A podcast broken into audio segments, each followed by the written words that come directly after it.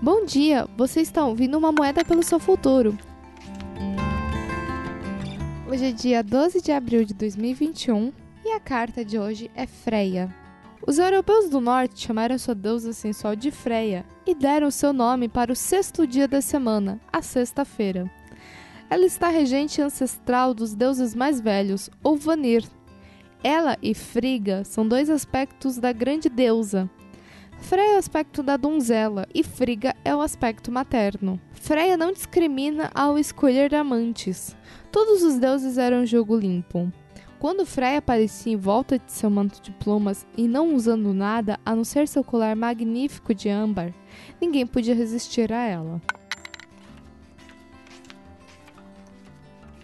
Freya está aqui para ajudá-la a respeitar a sua sexualidade. Está na hora de você se ligar a essa energia vital, primordial, espiritual e revigorante e expressá-la. Tenha ou não um parceiro, Trata-se de estar plenamente presente no corpo, não só nos ombros ou na cabeça, mas também no clitóris, ânus, seios e pés. Trata-se de sentir a energia vibrante elétrica nos órgãos sexuais e usá-la para animar o seu ser.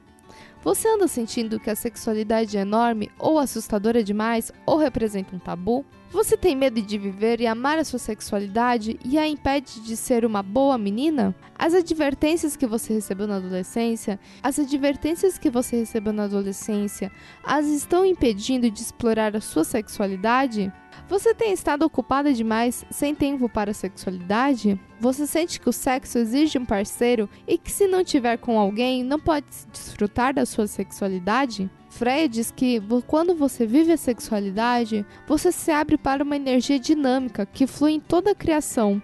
Quando você se retrai, se exclui, se desliga da sexualidade, limita suas possibilidades de entrar em contato com a energia da deusa, que lhe traz vitalidade.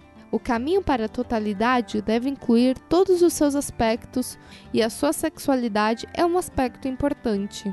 Leve essa carta com você. Tenha um ótimo dia. Nos vemos amanhã.